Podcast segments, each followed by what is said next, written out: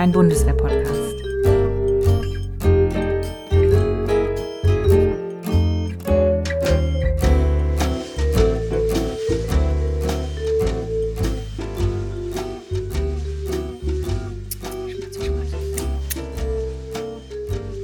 Olli, wie war deine Woche? Oh, meine Woche war sehr intensiv, wie die, wie praktisch alle Wochen in den letzten Wochen. Ähm, wie die, alle Wochen, seitdem du über 30 bist. Das stimmt, seit ich Oder über alle Wochen, 30, seitdem du Stabsoffizier bist, möglicherweise. Ich glaube, da besteht eine sehr äh, starke Korrelation. Ähm, naja, aber du bist ja schon deutlich länger über 30, als dass du Stabsoffizier bist. Das, das, ist, das ist richtig, das stimmt. Um, ähm, it's only been going downhill since. äh, Nein, ähm, in dieser Woche ist einiges passiert. Ähm, also nicht bei mir unbedingt, aber halt weltweit. Hm. Äh, wir haben die Teilmobilisierung in Russland gesehen, die keine Teilmobilisierung ist, die ist eigentlich de facto eine Gesamtmobilisierung. Ja. Und das führt uns auch so ein bisschen zu unserem Thema Personal. ja. Aber wir wollen uns heute über ähm, Personalbindung mhm. und Personal, was das Gegenteil, Loswerdung. Ich fand Entbindung ganz gut. Ich fand Entbindung Personal. tatsächlich gut. Es klingt, klingt ein bisschen biologisch. Ähm, anatomisch, aber es ist ja auch die, irgendwie so. Die, die also, Abnabelung, die Abnabelung die, von vom Dienstherrn. Unfreiwillig ja. abgenabelt werden. Die Abnabelung vom Dienstherrn, sehr gut. Ja, und damit herzlich willkommen zur zweiten Folge. Der zweiten zweite Staffel. Folge, zweite Folge, ja. zweite Staffel vom Pickpot. Ähm, ja, ich hatte diese Woche tatsächlich ein denkwürdiges äh, Erlebnis.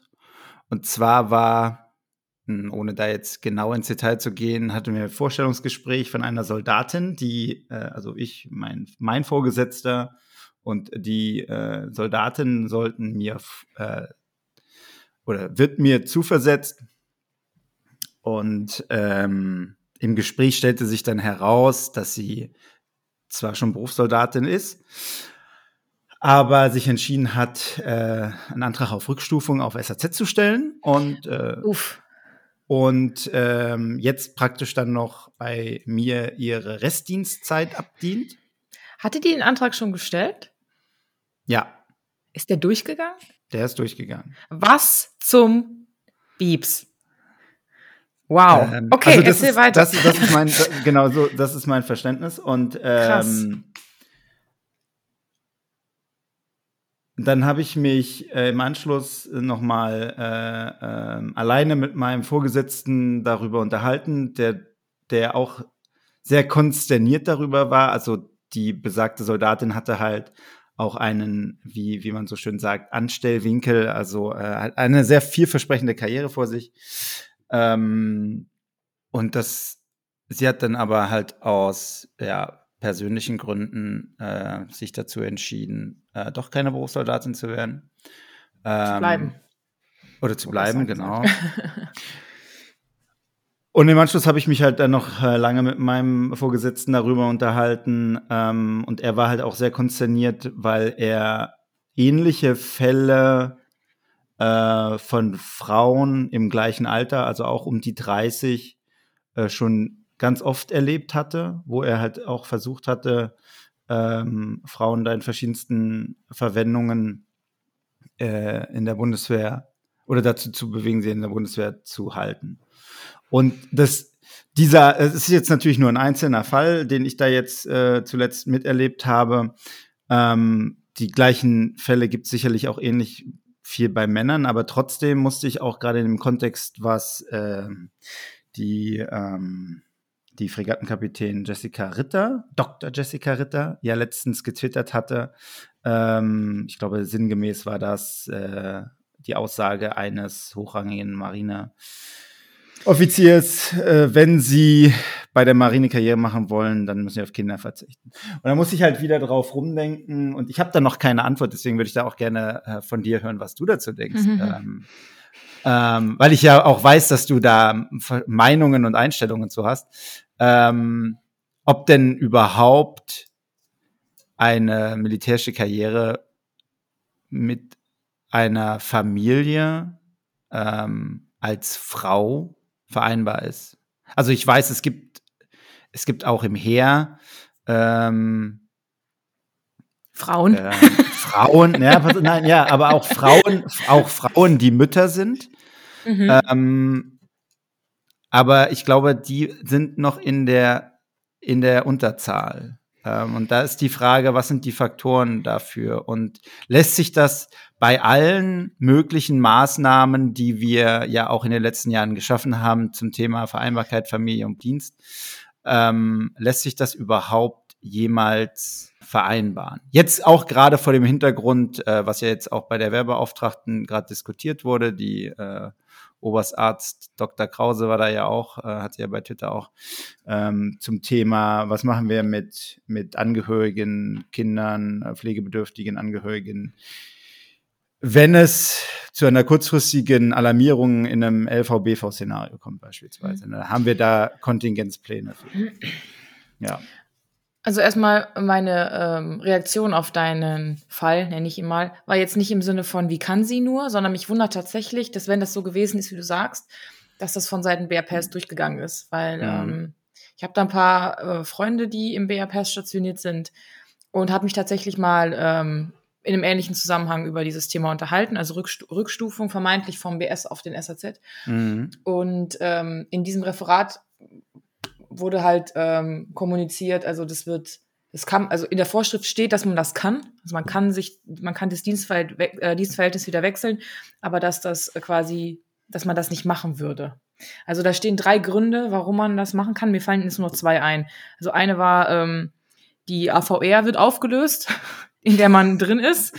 Okay, unwahrscheinlich bei uns.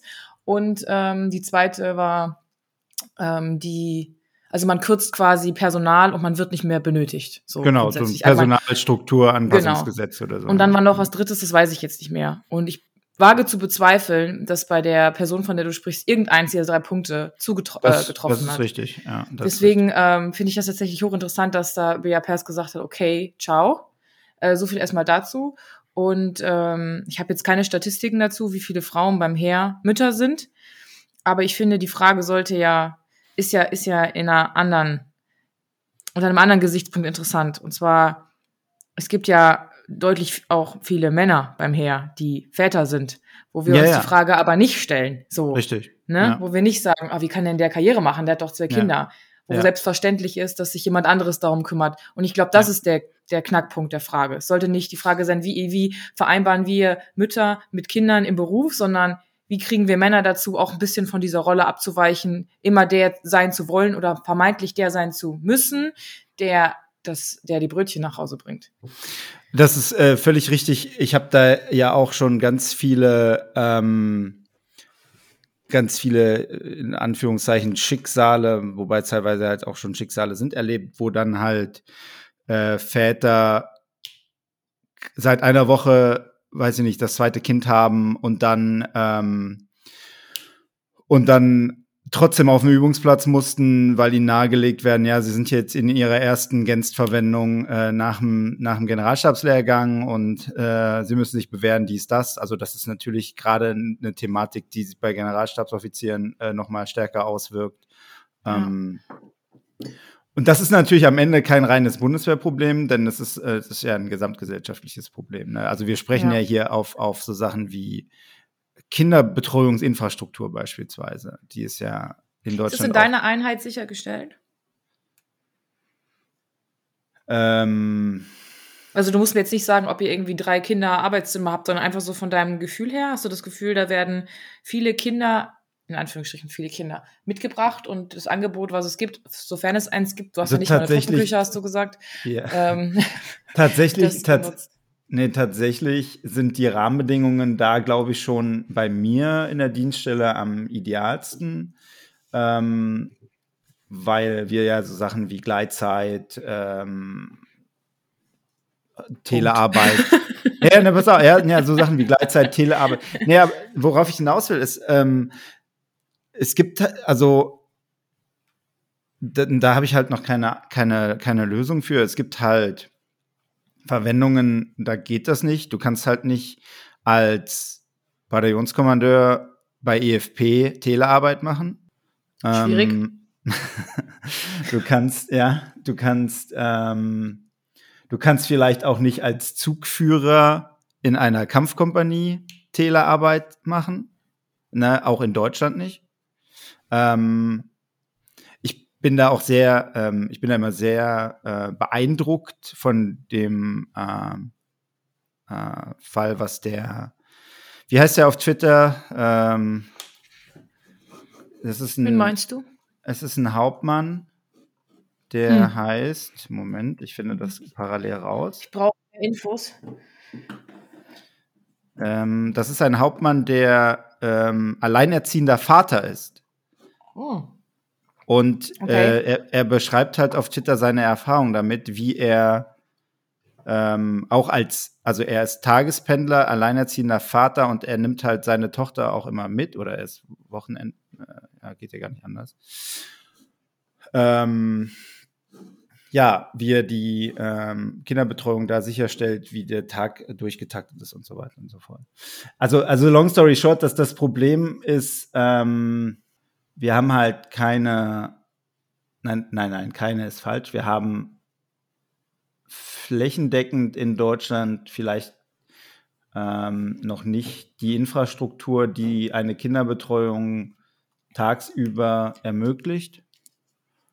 Ähm, Wie würde das denn in deiner, in deiner Vorstellung aussehen? Weil ich aus meiner Erfahrung, ähm, also Erfahrung, ne, ist auch relativ, aber da, wo ich jetzt bisher war, gab es jetzt kein, keine Kita in dem Sinne, dass da Leute angestellt waren, die sich in der Zeit um dein Kind gekümmert hätten. So. mh. Das ist halt immer ein, Arbeits-, ein Arbeitszimmer mit, mit so einem Pseudo, mit so einer Pseudospielecke, um das jetzt mal so ein bisschen Ja. bissig zu formulieren. Da steht ein Schreibtisch drin und da sitzt du und dann kannst du dein Kind auf den Boden legen und dann spielt das mit irgendwelchen Bällen. So.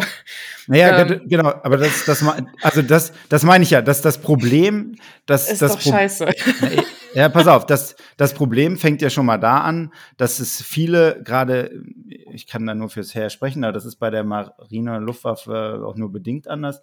Viele Standorte sind einfach ähm, aufgrund auch der Anforderungen, die beispielsweise ein Panzergrenadierbataillon an, äh, an, an eine Übungsplatzinfrastruktur äh, hat, äh, mitten im Nirgendwo. Oder so ein Gewässerübergangsübungsplatz äh, in einem Pionierbataillon baust du halt auch nicht mitten in die Spree in Berlin mit. Ne? die haben die besten Autobahnanbindungen, ey. Vor allem in Sachsen-Anhalt So, und Niedersachsen. und ey. Da rollst du da- direkt da- drauf. Das Problem da ist also, ähm, das, das, das, also durch die Bundeswehr ist so eine, äh, ist meiner Meinung nach so eine Kinderbetreuung nicht überall leistbar. Ähm, das, das ist halt ein, wie ich sagte, das ist ein gesamtgesellschaftliches Problem, auch eine Mentalitätsfrage. Ähm, Gerade, du wirst mir das bestätigen können, in, in den alten Bundesländern war es ja so, dass Kinderbetreuung ähm, durch Fremde lange Zeit überhaupt kein Thema war. Da war die Mutter halt ähm, halbtags oder komplett zu Hause und äh, bis die Kinder zehn waren oder zwölf, äh, wurden die halt von der Mutter betreut. So, ne, das war ja in den neuen Bundesländern anders. Das ist auch in anderen Ländern anders, ne, in Frankreich oder in Schweden. Es ist halt normal, dass die Kinder ähm, in, in, in den Kindergarten, in die Kita gehen. Ähm, so, wir haben das, wir haben das in Deutschland immer noch. Also es gibt halt Bundesländer, äh, da bezahlt man 800 Euro für einen Kita-Platz. So, das ist natürlich, Mhm. äh, ist natürlich reine Wahnsinn. Ne? Ähm, und das, das ist halt kein Problem, was die Bundeswehr lösen kann. Ne? Das Nee. ist halt ein ge ge gesellschaftliches Problem. in- Ich glaube aber, dass die Bundeswehr sich sehr verpflichtet fühlt, besonders attraktiv in diesem Kontext zu sein. ja, weil, weil, die Bundeswehr das ähm, sein muss.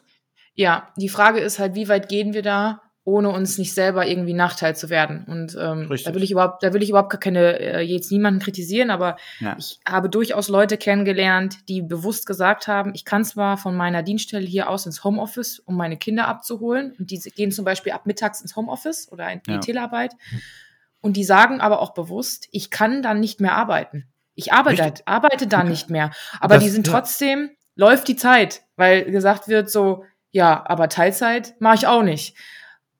Aus nachvollziehbaren Gründen, ja. Also Teilzeit ist halt immer scheiße, muss man auf Deutsch zu sagen, im Ende. Nicht nur am Ende des Monats, sondern am Ende auch äh, für die Rentenkasse, unabhängig jetzt davon, bei welchem Arbeitgeber man ist, gerade als Frau. Ja. Ähm, das ist halt auch ein Problem, ne? Wenn ich weiß, dass ich das Gleiche leiste ähm, und jemand für das gleiche Geld einfach ab 12 Uhr nur noch den Rechner anhat, kann das natürlich auch zu Unzufriedenheit führen, gar keine Frage. Ne? Und dann natürlich auch so eine Kinder, äh, Anti-Kinder-Attitude in diesem Unternehmen schaffen. Und ich glaube, da ähm, gibt es bisher keine, ja, also ich, wir sind alle toleranter geworden, das ist, äh, es steht außer Frage, dass wir ähm, modernen, anderen alternativen Lebensmodellen oder auch äh, Beziehungsmodellen mittlerweile alle total offen gegenüberstehen. Ähm, aber bis zu welchem, bis zu welchem Punkt, ja? Also wenn irgendwie ähm, dadurch, ab wann ist dann halt die, die Bereitschaft der Bundeswehr dann tatsächlich gefährdet, ne? Also wie weit, wo muss der Chef irgendwann sagen oder die Chefin, okay, ähm, geht halt jetzt nicht mehr. So. Und Ja, ja. Ähm, ironischerweise sind es, äh, was ist ironischerweise? Schlimmerweise sind es immer Frauen, die, ähm, ich hatte letztens ein Gespräch mit einer Kameradin, die gesagt hat, ja, äh, wir waren beim Oftsessen. Welche Folge war das? Oftsessen, irgendeine Genau. der ersten Staffeln. Ja, ja. Und äh, sie sagte halt, ja, sie müsste jetzt gehen, sie müsste ihr Kind abholen. Und dann habe ich so, habe ich so gesagt, so, ja, sag halt deinem Mann Bescheid. Und dann guckte sie mich an und sagt, das ist eigentlich eine gute Idee. Also es war gar nicht in ihrem, in ihren ja. Möglichkeiten, dass ihr Mann das machen könnte. Und der war einfach zu Hause. Und habe ich gesagt so, ja, wieso ist denn das keine Möglichkeit? Na, der hat da keine Lust drauf, der äh, will da, muss selber arbeiten. Da sage ich, na ja, aber du musst auch arbeiten. Ja, der meint, ich arbeite nicht richtig. Und da du kennst ja meine Meinung zu gewissen Dingen. Da ist mir ja schon fast wieder der Arsch geplatzt. Wenn einfach so ein Typ sagt, so, ja, du arbeitest ja nicht richtig. Entschuldigung, die Frau ist Offizier beim deutschen Heer. Da, da wird nicht in Frage gestellt, ob die arbeitet oder nicht. So, es ist ein genau, es ist ein, immer noch ein anzuerkennender Beruf, ja. Egal was sie machen würde, ja, auch wenn sie einen vermeintlich nicht anerkannten Beruf hätte, hat der Beruf eine Existenz, eine Daseinsberechtigung und dann wird nicht vom Ehepartner, erst recht nicht von dem, in Frage gestellt, ob die überhaupt richtig arbeitet. So, die bringt immer noch A12 mit nach Hause. Ne? Ja. Also, was Ja. soll der Scheiß? Und dann hat Ja. sie dem tatsächlich geschrieben und gesagt, hol mal bitte die Kinder ab. Und wenn der Elektriker kommt, muss er halt mal warten. Und ähm, ja, Kameraden von mir dann so, ja, wie kannst du dich da einmischen? So, ne? Ich bin dann wieder auf Hochton hochgefahren. Ähm, aber ich fand das einfach nicht in Ordnung, dass es so an ihr hängt und sie halt selber so, so, ey, ich war seit so und so vielen Wochen nicht beim Friseur und ab 12 Uhr kann ich eh nicht mehr arbeiten, weil meine Kinder sich den ganzen Tag streiten. Man, das ist ja keine Grundlage. Also es ist nicht nur beruflich keine Grundlage, auf der man irgendwie nicht zufrieden wird, weil man nie die PS auf die Straße bringt, die man vielleicht auf die Straße bringen möchte. Aber es ist doch auch kein Leben, ey. Also es ist Ja. doch kein Leben. Und ähm, das ist halt der Punkt so. Wie, wie lösen wir das und wie schafft es die Bundeswehr, ähm, in ihrer ganzen Toleranz nicht so tolerant zu werden, dass letztendlich dann der Dienst darunter leidet? Schwierige Ja. Frage, tatsächlich. Das ist richtig. Ähm, aber hier, das ist wieder ein gutes Beispiel. Das ist halt so ein Mentalitätsproblem, was, was halt nicht nur in der Bundeswehr vorherrscht. Ironischerweise, witzigerweise, habe ich ja immer den Eindruck, das ist halt, also das ist eine sehr subjektive Beobachtung. Ähm, aber es wird halt bei vielen, bei vielen Offizieren, Stabsoffizieren, äh, wird so eine große Anzahl an Kindern, ist immer noch so ein, so ein gewisses Statussymbol. Mhm. Aber gleichzeitig geben die halt auch Beruf, die betroffenen Väter dann auch immer beruflich Vollgas. Ähm, ja, und- tatsächlich, ja. Kann man sich ja ausrechnen, wer dann ähm, sich im Schwerpunkt um die Kinder kümmert. Ne? Also, ja. Ähm, ja, schwierig. Also, das ist natürlich jedem selbst überlassen, äh, wie er da seine Kinderbetreuung. Und es gibt ja auch äh, genug Frauen, die, ähm, die sowas gerne machen. Es gibt auch, also ich kenne auch Männer, die am liebsten Stay-at-home-Dads sein würden, ähm, aber das halt aus verschiedensten Gründen nicht sein können, weil beispielsweise die Frau zu wenig verdient oder weil sie halt, Hm, ähm, weil, ein, ein, weil ein Einkommen dann zu wenig wäre. Ähm, gibt's, also wäre halt auch natürlich ein Zeichen von, äh, von, von Fortschritt, wenn das halt auch Männern möglich wäre. Ne? Aber das muss natürlich auch wieder gesellschaftliche Einstellungen ändern. Aber wir hatten ja gerade gesagt, eigentlich sind die Arbeitsbedingungen, also für die, die, die davon profitieren, scheint es ja letztendlich gut zu sein aus unternehmerischer Sicht beim Bund. Weil man kann ins Homeoffice in den meisten Fällen. Klar, als Kompaniechef, also die Einheiten, wo ich jetzt die letzten Male war, also Gleitzeit ist jetzt gar nicht mehr so ungewöhnlich, außer im Bataillon. Also in diesen klassischen Heeresverwendungen ist das wahrscheinlich Genau. noch schwierig. Ähm, Aber ich glaube, dass es Verwendungen gibt. Und da hätte ich jetzt einfach mal aus dem Wissen heraus, wo du bist, gesagt, das ist bei euch auch möglich, dass man das vereinbaren kann, eigentlich, oder? Also sie wird ja jetzt nicht zur Kompaniechefin dort angetreten sein. Also ich will jetzt ihre Entscheidung nicht blamen, nicht falsch verstehen, ich versuche es nur nachzuvollziehen. Ja, aber ähm, ich glaube, die Aussicht, also ich meine, wenn man, wenn man äh, ein bisschen dabei ist und, und auch eine Perspektive auf eine Karriere hat, weiß man ja auch, was, was einen die nächsten 30 Jahre dann hm. äh, noch ereilen wird. Also ja. zieht sie quasi die Bremse, bevor es dann zu den Entscheidungen kommt, die wirklich genau. wehtun ja. würden. Hm, genau. okay. Genau. Und ich meine, wir haben ja, und, und ich meine, wir haben ja, wir witzeln da ja auch oft drüber über die Scheidungsquote bei, bei Stabsoffizieren. Das kommt ja auch nicht äh, ähm, von irgendwo. Deswegen, ja. Tipp an alle geht raus, einfach nicht heiraten. ja, ist auf jeden Fall. Man, leider hat man da Nachteile, was die Steuer angeht, aber das ist ein anderes. Das, also man sollte nicht aus diesen Gründen heiraten. Spätestens jetzt weiß jeder, wer ich bin. man sollte nur aus diesen Gründen heiraten. Ich sollte es einfach gar nicht machen, ey. Okay, so viel, so viel dazu. Das ist dann nochmal eine eigene Folge wert. ähm, ja. Ja, ja, natürlich. Also, wenn die natürlich einige Lampen anhat und so beschreibst du jetzt ja so, dann äh, ist ihr durchaus bewusst, was in den nächsten Jahren gerade als Stabsoffizier auf sie zukommt. Ne? Und ja. Ähm, ja, bedauerlich. Ähm, letztendlich weiß man aber nicht, was noch für Faktoren in ihrer Entscheidung mit eingespielt haben. Aber es ging mir jetzt auch nicht um den konkreten Fall. Wie gesagt, äh, allgemein, das ist ja ein Thema und das, das weißt du ja auch ja. ähm, dass, dass da so eine gewisse Abbruchkante äh, herrscht. Ähm, Klar. Und das, das ist, also es wird sich, ich meine, wir haben ja natürlich, was das Heer anbelangt, ähm, und dafür können wir, können wir, glaube ich, auch nur äh, sprechen. Mhm.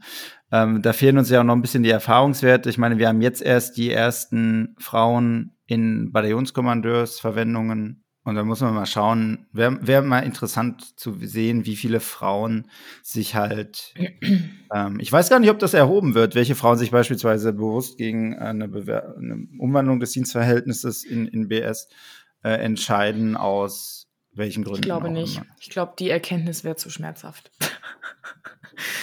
ne? ähm, ich glaube aber auch, dass ähm, nicht nur Familienplanung oder ja, Kinderwunsch ein Grund dafür sind, dass man das Dienstverhältnis des Berufssoldaten oder der Berufssoldatin in Frage stellt. Ich habe mal einen Artikel gelesen über eine ähm, Medizinstudentin, die über den Bund Medizin studiert hat. Und mhm. da verpflichtet man sich ja für 17 Jahre, wenn es immer noch mhm. so ist. 17, ne? Genau. Und äh, überleg mal, ich war an der Offizierbewerberprüfzentrale, hieß das damals noch, ähm, mit 18. Ja, das sind natürlich unglaublich lange ne? Zeiträume dann, ja. Genau, und da habe ich mich ja damals für 13 Jahre verpflichtet und habe mir schon gedacht, so, boah, das ist unfassbar lang. Ja, das wäre jetzt auch um, ne? Das wäre nächstes ja. Jahr um. Aber ähm, das sind so Zahlen und, also überleg mal, mit 18 sich für die nächsten 13 Jahre zu verpflichten, ist halt schon eine Hausnummer. Und ja. als Ärztin oder als Arzt verpflichtet man sich quasi für das Leben, was du bisher geführt hast, nochmal. Und die hat halt ähm, nach dem Studium ähm, für sich entschieden, das ist nicht das Richtige. Also die Bundeswehr ist nicht das Richtige und ähm, hat da ein Interview oder einen Artikel drüber geschrieben und äh, hat dann quasi auf eigenen Wunsch die Bundeswehr verlassen, musste aber aufgrund der Frische des Studiums, nenne ich mal, das zurückzahlen. Ja. Das ist ja auch üblicher, also hat man von gehört, sagen wir es mal so. Ich kenne niemanden persönlich, aber das hört man ja immer wieder. Und da war ein Argument für sie tatsächlich zu sagen, man entscheidet sich so jung für so viele Jahre für einen Beruf, den man eigentlich noch gar nicht kennt, wo man nur eine Illusion oder eine Vorstellung von hat. Und ich habe auch Freundinnen, die sagen, ich gehe auf jeden Fall nächstes Jahr raus, weil ich komplett desillusioniert bin von dem, was ich erwartet habe und dem, was ich bekommen habe. Das kann natürlich auch mit der Truppengattung und mit der Verwendungsreihe zusammenhängen. Das sind, glaube ich, dann wieder äh, individuelle Gründe. Ich kann mir durchaus vorstellen, dass auch das immer ein bisschen mit einspielt, dass man sagt, okay, jetzt bin ich 29, 30, 31 und bin so in meinen ersten Verwendungen oder ja gut, ist nicht mehr die erste, aber so immer noch die ersten, würde ich behaupten. Man lernt immer noch was ganz Neues dazu, was nicht heißt, dass man das als Oberst nicht mehr tut, aber ähm, es ist irgendwie, die Erkenntnisse sind anders und man findet sich vielleicht ein bisschen noch und auch seine eigene Identität und wer, was für ein Offizier möchte ich überhaupt sein und dass dann die Erkenntnis kommt, dass man sagt, ey, aber den Laden so mit, mit all den Nachteilen, den er auch hat. Ne? Also ich glaube, das wissen wir alle. Ich glaube, jeder, der bei der Bundeswehr ist, weiß, wo da die Mängel sind, die wir haben. Das, das bin ich nicht gewillt, noch 25, 30 Jahre meines Lebens zu machen. Ich glaube, das ist auch eine Erkenntnis, die darf man auch nicht verurteilen. Ja? Nö, Weil im zivilen Fall. Leben, ja. wenn du keinen Bock mehr auf deinen Job hast, dann kündigst du und dann bist du spätestens in drei Monaten woanders. Ja. Ne? Wir können zwar auch relativ flexibel Verwendungen wechseln. Also wir wissen als Offizier, Offizierin, dass es relativ schnell geht. Aber es ist trotzdem immer das Gefühl, man ist fremdgesteuert durch jemanden. Es ist immer jemand im BAPers, der dir vorgesetzt ist, der letztendlich entscheidet, ob diesem Antrag, den du stellst, stattgegeben wird. Und ich kenne dieses Gefühl auch, dass man sein Leben irgendwie gar nicht selber im Griff hat, weil es halt diese sehr starre Planung, gerade beim Heer, wenn du äh, karrieretechnisch aufgebaut werden sollst als Truppenoffizier, ja. es ist sehr starr. Ja. Ähm, es hat seine Vorteile, aber es hat halt auch Nachteile. Und wenn man jemand ist, der sehr ähm, ja, individualistisch ist oder auch irgendwie ein Freigeist ist, dann ist es schon nicht immer leicht, sich dem zu fügen, egal wie gern man den Job macht. Ne? Deshalb glaube ich, dass das auch sehr viele individuelle Gründe hat, ja, wo man sagen muss, ja, ist es einfach so? Kauft man das, ne? Ja.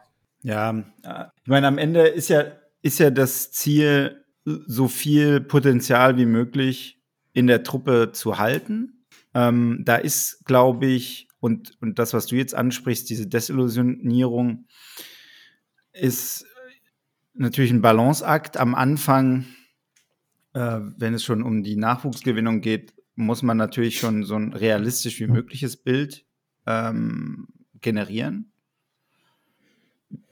Auf der anderen Seite ist es natürlich auch absurd, äh, darüber zu berichten, wie was schlecht läuft. Ne? Das macht natürlich auch kein Unternehmen, nee. ganz klar.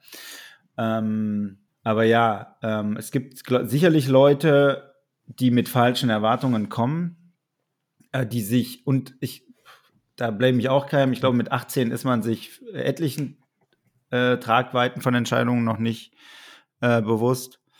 Ähm, ja, das Thema wird uns auf jeden Fall weiter äh, begleiten. Und jetzt kommen wir genau zum gegenteiligen Thema. Was genau. machen wir denn, äh, wenn wir feststellen, dass es äh, Soldaten, meistens sind Soldaten, äh, mhm. gibt, die wir eigentlich gar nicht in den Streitkräften haben wollen, ähm, die aus, die aus Sicht der Streitkräfte ungeeignet sind für den Dienst in den Streitkräften. Ja, was machen wir mit denen? Was machen wir mit denen? was haben wir dagegen? Äh, ja, da gibt es ja mehrere Möglichkeiten. Wir wollen jetzt mal direkt hocheskalieren, also nach erzieherischen Maßnahmen und Disziplinarbußen und anderen Maßnahmen ähm, zur Disziplinierung unter des unterstellten Bereichs ähm, kann man zu einem ähm, Paragraphen im Soldatengesetz greifen, der wahrscheinlich jedem, zumindest mit der Zahl, ein Begriff ist, äh, wo aber, glaube ich, die wenigsten wissen, wie das zu handhaben ist. Und ich würde auch nicht behaupten, dass ich da jetzt der Master bin. Ähm, ich habe selber das noch nicht gemacht, weil entweder meine Stehzeit nicht lang genug war, um da irgendwie wirken zu können, oder meine Verwendung äh, die das auch nicht hergab. Und zwar ist es der Paragraph 55.5 im Soldatengesetz. Ich würde den einmal vorlesen. Guck mal, ich habe mich sogar ein bisschen vorbereitet. Wow. Sogar hier das Soldatengesetz aufgemacht und schon wieder geschlossen. da ist er. Äh, ich zitiere, ein Soldat auf Zeit kann während der ersten vier Dienstjahre fristlos entlassen werden, wenn er seine Dienstpflichten schuldhaft verletzt hat und sein Verbleiben in seinem Dienstverhältnis die militärische Ordnung oder das Ansehen der Bundeswehr ernstlich gefährden würde. Das mhm. ist auch mhm. schon alles, ja. Also ich glaube, ähm, einen Rechtsberater dazu zu befragen ist immer hilfreich. Ne? Das tun wir ja vielleicht auch noch mal irgendwann. Ähm, was hältst du denn grundsätzlich davon? Findest du, das ist ein, ein Paragraph, den es geben sollte? Oder sagst du, in unserer Lage brauchen wir jeden? Nein, ähm, ich finde das. Nein. Nein. ähm, wir, wir, wir so, also ich, der, der Paragraph steht ja jetzt erstmal da nicht ohne Grund. Ähm, mich würde das ähm, ich habe jetzt leider keinen Kommentar zum Soldatengesetz äh, in der Hand, aber mich würde die Begründung dafür mal interessieren, ähm, warum der dort aufgenommen wurde. Äh, deswegen kann ich es mir jetzt nur herleiten. Und ähm, wir haben natürlich als Streitkräfte den Anspruch, ähm, die, um das wirklich breit aufzumachen oder all, allgemein, darzustellen, den Anspruch, die Werte der freiheitlich-demokratischen Grundordnung ähm, zu vertreten. Also sie müssen die Angehörigen der Bundeswehr einfach äh, tun. Und wer offensichtlich dazu nicht willens oder in der Lage ist, der hat in den Streitkräften nichts mehr verloren. Ganz einfach. Es, es wurde tatsächlich diskutiert, ich glaube über auch ähm, aus verschiedenen Stellen. Ich weiß nicht jetzt nicht, ob das der Bundeswehrverband war, über den ja eh äh, jetzt nicht unbedingt immer das das immer das beste Haar gelassen wird. Aber das ist wieder um ein anderes Thema. Äh, es wurde diskutiert schon vor, vor drei Jahren, erinnere ich mich, ähm, mhm. dass man überlegt hat, das auf acht Jahre zu erhöhen. Mhm. Ähm, was ich sehr lang finde, so auf den ersten, fürs erste Geschmäckle, dass man jemanden in den ersten Jahr, acht Jahren äh, entlassen kann, fristlos. Ähm, finde ich aber jetzt mit, je länger ich darüber nachdenke und je länger ich auch in einer Verwendung bin, wo mir das zustünde, würde ich sagen, so, ey, gar nicht so schlecht. Weil es ist ganz oft so, dass, dass was passiert, aus Gründen auch immer, dass was disziplinare Ahndung oder Verfolgung auf jeden Fall ähm, erfordert. Und man immer vom Vorgesetzten gefragt wird, wie lange hat er denn? Also wie lange ist er denn schon dabei? Und man immer sagt, der hatte letztes Jahr vier Jahre voll. Und dann fühlt man sich immer ziemlich hilflos, weil man weiß, also es sind oft Leute, die nicht zum ersten Mal auffällig werden. Das sind meistens Leute, die immer schon, das ist nicht, dass jemand von vornherein ein super Soldat war oder eine super Soldatin und auf einmal so aus allen, heiterem Himmel einen Grund liefert, weshalb man ihn äh, fristlos entlassen müsse. Also das ist nicht der Fall. Das sind immer ähm, Menschen, die sich das, dem System nicht fügen können, die auffallen, negativ auffallen durch Unpünktlichkeit, dass sie das alles nicht ernst nehmen. Also das ist mein Erfahrungswert, das ist nicht wissenschaftlich belegt oder auch ähm, einfach unreif sind und sich überhaupt, glaube ich, nicht bewusst sind, wofür sie da unterschrieben haben, also was ihr Beruf ist. Ja, ja. Die, das mit, die die Waffenausbildung nicht ernst nehmen. Und ähm, das gipfelt sich dann irgendwann in einem unangebrachten Meme zum Beispiel, in WhatsApp-Gruppen oder ja. ähm, in dummen Aussagen, in dummen Handlungen, die das Ganze, die tatsächlich die FD, äh, FDGO dann ähm, ja der, der das zuwiderläuft. Ja. Genau, zuwiderläuft so. Und ähm, das passiert halt, ich weiß nicht, ob das bewusst passiert oder tatsächlich einfach Pech ist, ähm, immer erst nach diesen vier Jahren. Und oftmals befinden sich, wir wissen alle, wie die Offizierausbildung ist und auch die ähm, Feldwebel-Ausbildung wurde ja umgestellt, dass bevor diese Leute tatsächlich das erste Mal in der Truppe als Dienstgrad in Erfahrung oder in Erscheinung treten, so, sind halt teilweise die vier Jahre rum. Das heißt, ja. man hat sie nie in ihrer Funktion erlebt, sondern immer nur in Ausbildung. Und das weißt genau. du, glaube ich, selber, wie lang Offiziere zum Beispiel jetzt in Ausbildung sind. Wir ja. sind ja mit dem Studium ähm, irgendwie sechs Jahre, glaube ich. Also ich, ja, ich habe ja, wenn nicht sogar noch mehr, sieben, ja, sieben Jahre, ja. sieben Jahre in der Ausbildung, bis wir dann tatsächlich als Oberleutnant da irgendwas äh, zu bewirken haben. Und das ist bei Feldwebeln ähnlich. Und dann ist man halt anders. Viele Leute blühen erst dann auf und sind in der Ausbildung total nicht auffällig oder halt andersrum, sind mega ja, gute Schüler ja. und Schülerinnen und sobald man sie irgendwie vor Leute stellt, ist halt einfach Hopfen und Malz verloren, was jetzt kein Grund zur Entlassung ist, aber um einfach auch deutlich zu machen, dass sich die, dass sich Verhalten oder auch Charaktereigenschaften ähm, halt teilweise auch erst in verschiedenen Settings ja deutlich machen und die sind halt Richtig. halt teilweise dann ja. erst eingetreten, wenn diese vier Jahre rum sind. Ne? Ähm, genau, es gibt auch noch den ähm, ausdrücklichen Hinweis für 55.5. Also ich kann quasi so einen letzten Schuss vor dem Bug ähm, über BAPers Rechtsberatung ähm, anfordern, in Anführungsstrichen, ähm, wo dann die entsprechende Person für eine Handlung ähm, ist quasi dann wie so eine letzte rote Karte. Ja, also wenn dann noch ja. mal was passiert, geht es ganz schnell. Ähm, wobei ich da die Erfahrung gemacht habe, dass das ähm, wenig ernst genommen wird. Also bei solchen Leuten, die kann man dann, glaube ich, auch nicht mehr großartig schocken. Also, ähm, wie, du, wie du schon richtig sagst, dadurch, dass, dass Feldwebel und Offiziere äh, bei Mannschaften ist ja nochmal anders, aber bei Feldwebel Offizieren, äh, da die so lange in der Ausbildung äh, sich zunächst befinden, wo sie ja auch viel enger in der Regel betrachtet werden und in einem anderen ähm, sozialen System sich befinden, wo die soziale Kontrolle ganz anders ist. Ja, und äh, sie auch noch nochmal. geführt werden, ne? Genau, Auch wo sie nochmal eng eng, geführt enger, werden, enger ja. geführt werden. Ähm, da gibt es möglicherweise weniger Raum für solche Ausfälle Ja. ähm, als dann später in ihrer Funktion dann, ähm, wo dann der Spielraum für das individuelle Handeln noch mal größer ist. Ähm, von daher sind diese vier Jahre tatsächlich schon knapp bemessen. Ähm, ich finde auch die acht Jahre sind noch knapp bemessen. Also wenn man das Echt? wieder aufs ja, ähm, ich glaube, die, die, das, ohne das jetzt genau zu wissen, ah, da können wir noch mal einen Profi fragen. Mhm. Aber das Argument ist ja mit der, mit der Zeit ist ja, ja, die Leute haben schon so und so lange treu gedient und deswegen dürfen sie nicht einfach entlassen werden. Ähm, Mhm. Das, das er, erschließt sich mir nicht so ganz, weil man kann halt sich auch noch mit nach 10 oder 15 Jahren Dienstzeit, aus welchen Gründen auch erlauben. immer, Ja. ähm, man kann sich ich, beispielsweise radikalisieren Mhm. ähm, zu bestimmten Stimmt schon, extremistischen Haltungen. Man kann ausfallend werden, aus welchen Gründen auch immer. Und dann brauche ich halt ein entsprechendes Schwert, ähm, äh, also ein rechtliches Schwert, um mich von diesem Soldaten zu, zu lösen. Ähm, Ja. Und da halte ich halt das Argument, ja, er hat sich halt äh, es ist also wahrscheinlich, und da bin ich schon wieder kein, kein äh, was ist das? Verwaltungsjuristen sind, beschäftigen sich da vermutlich mit.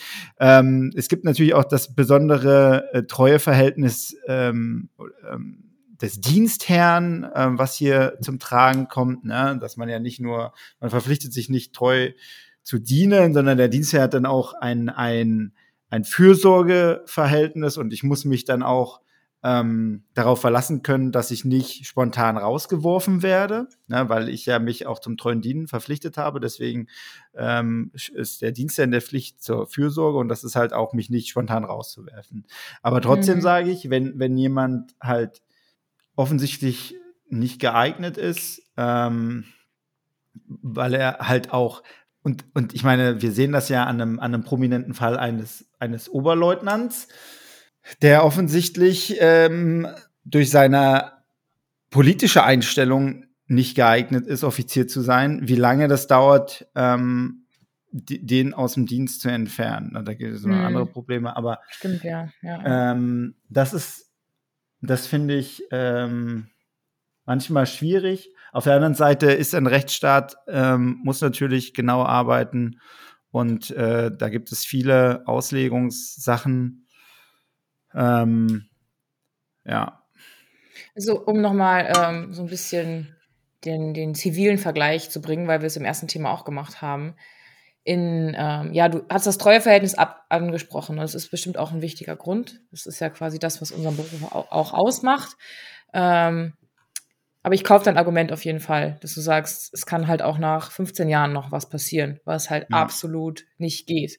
Ne? Und das ver- verschafft, glaube ich, auch teilweise so ein bisschen so ein falsches Verständnis von Sicherheit, weil wir sind alles nur Menschen und ähm, man kann halt, man ist halt immer noch Mensch so. Und es passieren auch Fehler. Und ich glaube, da ist halt auch einfach schwer dann zu sagen, okay, das war jetzt ein Fehler und das war halt wirklich eine Charaktereigenschaft, die wir nicht ähm, länger tragen wollen in den Streitkräften. Und aber wie gesagt, zivil, wenn irgendeine Scheiße passiert, die halt absolut nicht geht oder mit Firmengrundsätzen, Unternehmensgrundsätzen nicht vertretbar ist, ja, bist halt auch entlassen, ne? Und Ja. angezeigt im Zweifel, Richtig. ne? Ja. genau. Da müsste es einfach, ähm, glaube ich, schneller gehen vor den, vor den Truppendienstgerichten. Aber die sind ja damals ähm, ja auch abgebaut worden, ohne zu berücksichtigen, dass die Fälle die gleichen bleiben oder anders werden oder gar sogar mehr werden. Ne? Genau. Ja, Olli. Ganz schön harter Tobak, ey, an dem heutigen Ja. Tag, ey. Nico mio. Und das auf den Sonntag. Mann, Mann, Ja. Mann. Aber unsere HörerInnen hören das ja Gott sei Dank an einem Freitag. Das und stimmt. fahren gerade ins Wochenende und sind froh, dass sie heute keine, keinen ausdrücklichen Hinweis auf 55.5 bekommen haben, hoffentlich. und ähm, ja, hoffentlich äh, jemand sich zu Hause um die Kinder kümmert. Aber nicht nur. Wir haben, wir haben, wir haben ja viele, ähm, ich glaube, oder wir haben jetzt zwei sehr kontroverse Themen äh, besprochen, beziehungsweise Themen, die immer zu sehr vielen Emotionen führen. Ähm, deswegen freue ich mich umso mehr diesmal äh, äh, auf die Twitter-Kommentare dazu. Ähm, da ist ja, Olli, du schaffst das ja schon mit einem mit Bild zu deiner Vorliebe für Bo Bockwurst am Sonntagmorgen die ganze Twitter-Community gegen dich aufzuhetzen. Ja, sehr, ich ja, genau. Ich habe einfach zugeschaut. Ich habe hier wie dieses Michael Jackson-Meme mit Popcorn die Kommentare gelesen und war froh, dass ich nicht involviert bin. Ich, ich hoffe, ich hoffe, ähm, diese Folge kriegt genauso viele Interactions wie meine Brunch-Memes. Du kannst ja gleich ähm, nochmal was hinzufügen zu, ich werde einfach, Folge. Ich werde ich werd einfach ähm, halbe Mild-Twitter taggen drunter. Hast du, die, hast du jetzt gerade alleine mit dir gebruncht? Das ist ganz schön traurig. Nein, ich habe natürlich gar nicht gebruncht. Ich habe nur ein hast Meme du, gepostet. Ach, du hast gar nicht gebruncht? Och Mann, ey, ich dachte, du sitzt da und haust dir jetzt schön so eine Bockwurst zwischen die Kiemen, so mega alleine, weil deine, deine Partnerin arbeiten ist und du so mega allein mit dir jetzt so deinen dein Sonntag pflegst also ich, und nicht erwarten kannst, dass 11 Uhr ist und wir endlich aufnehmen. Tatsächlich habe ich alleine frühstücken müssen, du hast recht, aber. Ja, gut, ähm, wer tut das nicht, ey? Sad Story. Ähm, es, war, es war sad, ja, aber es gab keinen kein Brunch. Ja. Kein Brunch, okay. Nee. Ja, aber dafür gibt es heute wieder eine Kategorie, glaube ich. Oh, da bin ich ja gespannt. Was ja, hast du denn mitgebracht?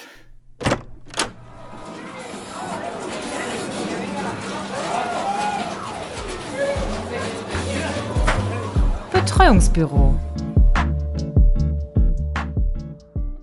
Und zwar habe ich äh, all mein Geld Ende des Monats zusammengekratzt und äh, habe mir mal wieder Kino gegeben. Oh. Weil ich habe, also ich habe den ganzen gestrigen Tag quasi ähm, genetflixt und ähm, habe gedacht, so, damit ich überhaupt noch mal vor die Tür komme, gehe ich jetzt ins Kino.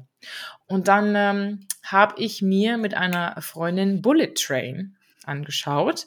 Mhm. Ähm, so viel dazu. Ich habe den Trailer mal vor Monaten gesehen und dachte mir, was ist das denn für eine wilde Scheiße? Letztendlich habe ich mich von der wilden Scheiße dann doch catchen lassen und habe mir den Film angesehen.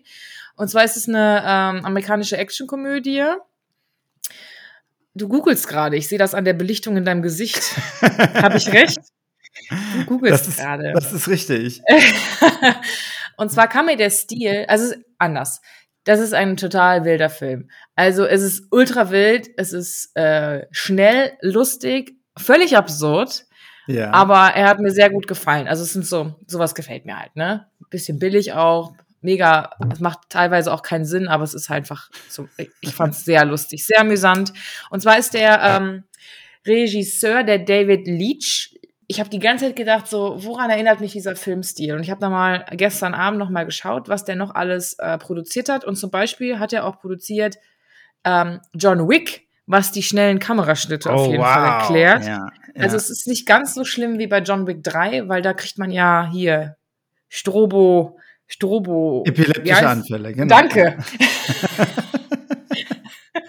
ich sag Strobo und du sagst epileptische Anfälle und genau das habe ich gesucht. Ähm, aber es ist, es spielt halt in einem Schnellzug, also in einem Bullet Train, der durch das moderne Japan fährt. Und Japan an sich ist ja bunt und laut und schnell und hell und Strobo. Von daher, ähm, ja, also ich habe es äh, sehr genossen, diesen Film. Ich kann das empfehlen. Ähm, es geht halt um verschiedene, um einige AuftragskillerInnen, die ähm, alle aus vermeintlich verschiedenen Gründen in diesem Zug sind.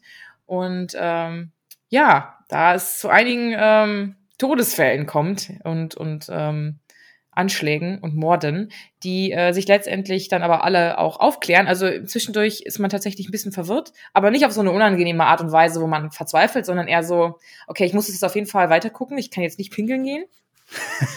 und ähm, es wird dann auch zwischenzeitlich immer mal so, wird man immer wieder auf Spur, auf Stand gebracht äh, durch die Zusammenfassungen der ähm, der Schauspieler, die dann auch quasi das Ganze nochmal für sich versuchen zu erklären. Also ich habe sehr genossen, ich kann es empfehlen. Es war auf jeden Fall die 24 Mark pro Person wert. äh, und die super schlecht angebundene, äh, super schlecht angebundene Kino, da wo ich irgendwie mit dem Bus noch dreimal umsteigen musste, wie so ein Dorfkind.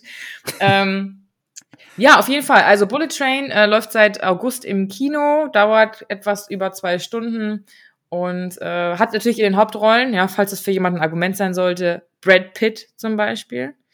Ähm, Aaron Taylor Johnson, den kennt man von Kick-Ass unter anderem. Und ganz am Ende kommt noch Sandra Bullock einmal kurz um die Ecke. Ähm, die ist auf jeden Fall ähm, stimmtechnisch die ganze Zeit mit dabei, weil sie eine, die Auftraggeberin von Brad Pitt quasi verstimmlicht.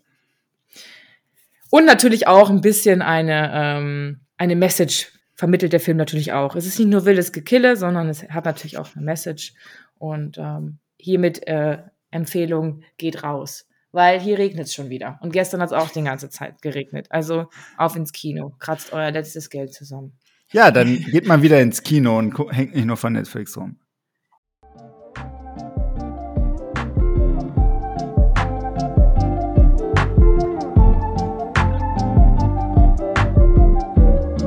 Betreuungsbüro. Uff, das war's Uff. schon wieder. Mit einer sehr ähm, doch schweren Folge. Ja, ich habe auch ein bisschen Herzschmerz. Das war ähm, anstrengend. Aber dafür, um das nochmal einzuordnen, gerade das zweite Thema, wo wir ja doch eher als juristische Laien ähm, hm, diskutiert Total. haben, können wir jetzt schon sagen, dass wir in der nächsten Folge unseren ersten Gast haben werden. Unsere erste Gästin sogar. Ja. Ähm, und zwar Stefanie Kramer-Liebs, ähm, Rechtsberaterin und Wehrdisziplinaranwältin bei der Bundeswehr.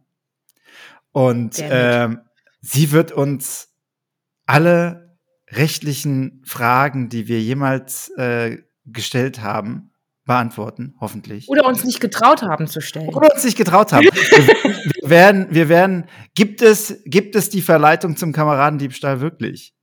Oder ist, ist es Einbruch in die Kameradenehe noch a thing? Exactly. Auch gute Frage. Ja. Genau. Vielleicht haben ja auch unsere äh, Twitter-Follower äh, auch Fragen und können genau. vielleicht die eine oder andere in die Kommentare dann schreiben. Schreibt es in die Kommentare oder wenn ihr euch nicht traut, schickt uns einfach eine DM oder eine E-Mail, pickpot.protonmail.com. Schickt genau. uns. Olli, Olli hat auch das Passwort wiedergefunden von ich allen Accounts. Das, ich habe das Passwort wiedergefunden. Ja, wir haben dann über drei Ecken dieses Passwort wiederhergestellt. Aber um sicher zu gehen, lieber auf Twitter schreiben. Ich verlasse mich da nicht drauf, dass das Passwort auf jeden Fall bis zum nächsten Versuch noch da ist. Genau. Und was wolltest du sagen, Olli? Ich wollte dich nicht. Äh, ja, schickt uns, schickt uns Feedback. Ähm, ein Twitter-User hat uns schon zur letzten Folge Feedback versprochen. Das hat er immer noch nicht geschickt. Äh, hiermit, hiermit keine Shoutouts. Ähm, aber abonniert uns und ähm, empfehlt uns weiter auf ähm, Twitter. Äh wo denn noch empfehlen? Wir sind doch sonst nirgendwo. Das stimmt, wir sind nirgendwo. Aber man kann uns, man kann uns auf verschiedenen Plattformen hören. Auf Spotify. Auf jeden Fall. Ich höre, ich würde uns hören auf Apple Podcast, wenn ich uns selber hören würde. Und du hörst auf ähm, ich, ich, ich, höre, Spotify. Ich höre auf Spotify. Mhm. Ähm, ich glaube, Apple Podcast und, und äh, Spotify sind auch die Plattformen, auf denen wir die meisten ZuhörerInnen ja. haben.